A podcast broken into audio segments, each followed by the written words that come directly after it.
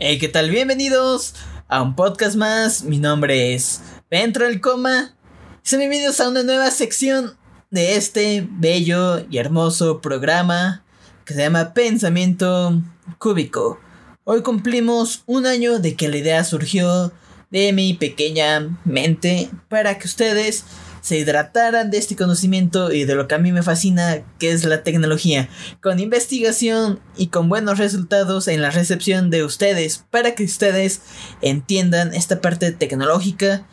Y por cumplir un año de que empezamos este proyecto, esta idea, hoy les quiero hablar sobre una nueva sección para este podcast que se llama ¿Dónde te sentaste? Así es, como el meme. Pero, ¿por qué y dónde te sentaste? Pues dije, hmm, sería buena idea explicar sobre los fracasos, sobre las recompras o sobre las empresas que se venden cuando ya no tienen más que hacer, cuando ya hicieron todo, hicieron sus metas y alguna empresa se las ofrece para comprarlas o ellas mismas se venden porque están cayendo en una crisis.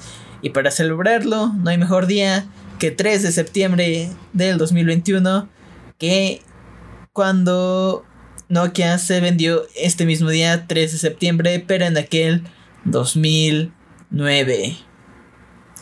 Ok, el fracaso de Microsoft. Y aquí comenzamos con esta nueva entrada que es Nokia. ¿En dónde te sentaste?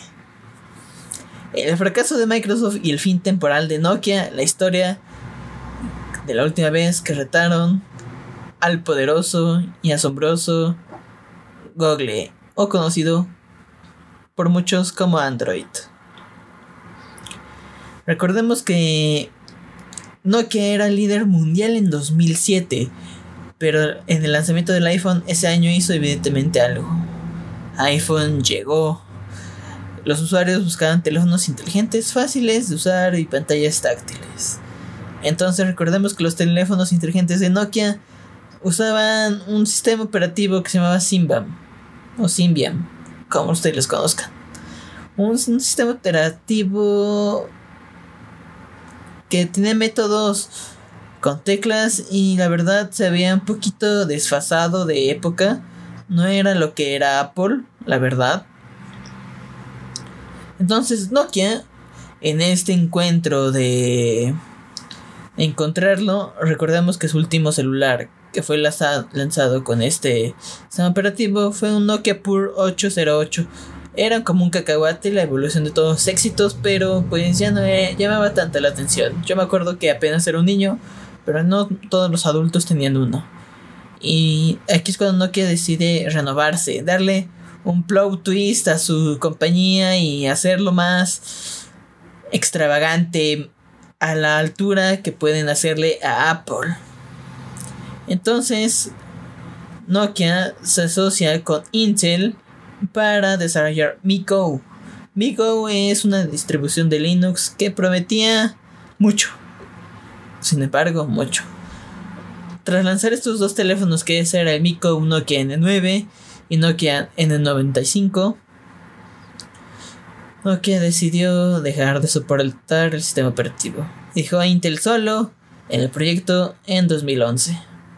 Imagínense, Nokia tenía tanta potencia que ya estaba con Intel, con los grandes de procesadores, que ya no son tan grandes actualmente, pero un poquito ya. Después en 2011 fue un año clave en la industria móvil. ¿Por qué?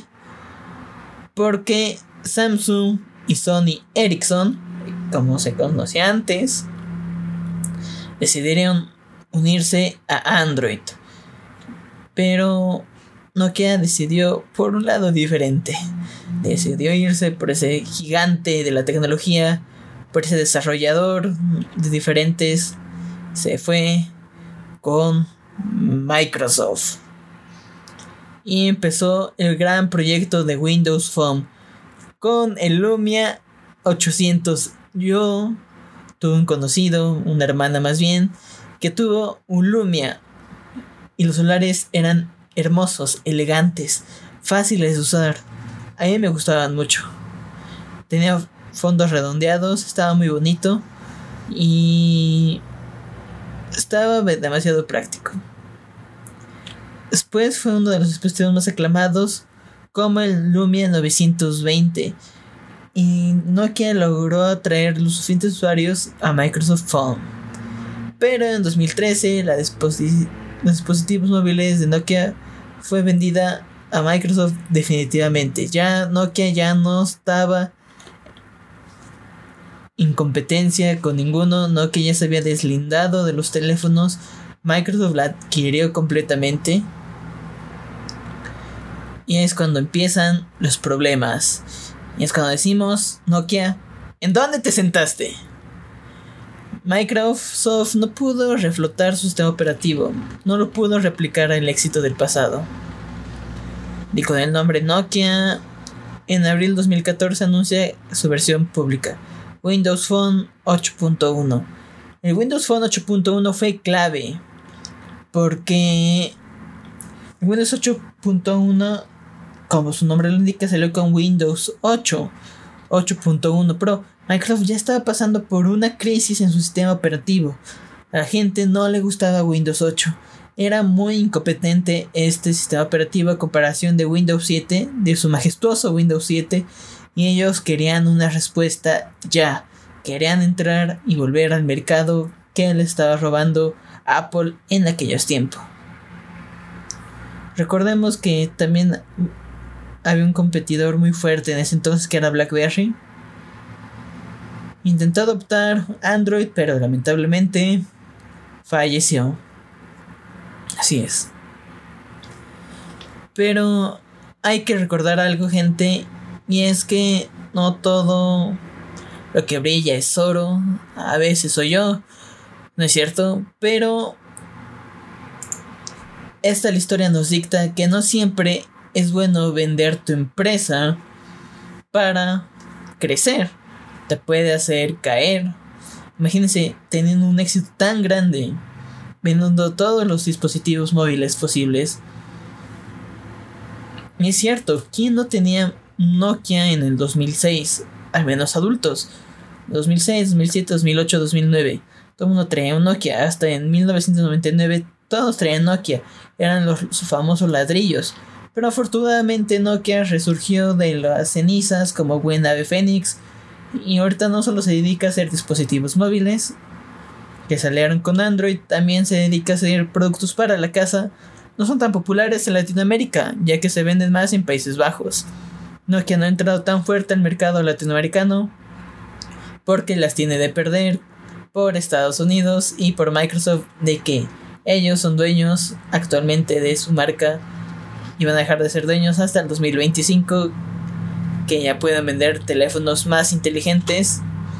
Pero han sacado dispositivos inteligentes importados que yo he podido probar y la verdad son muy buenos. No son lo mejor de lo mejor actualmente pero la verdad es una incompetencia muy grande de su parte. Pues bueno de mi parte es todo. Nos vemos en el siguiente episodio de una empresa en donde te sentaste Cinemex eso va a ser la siguiente capítulo. Adiós.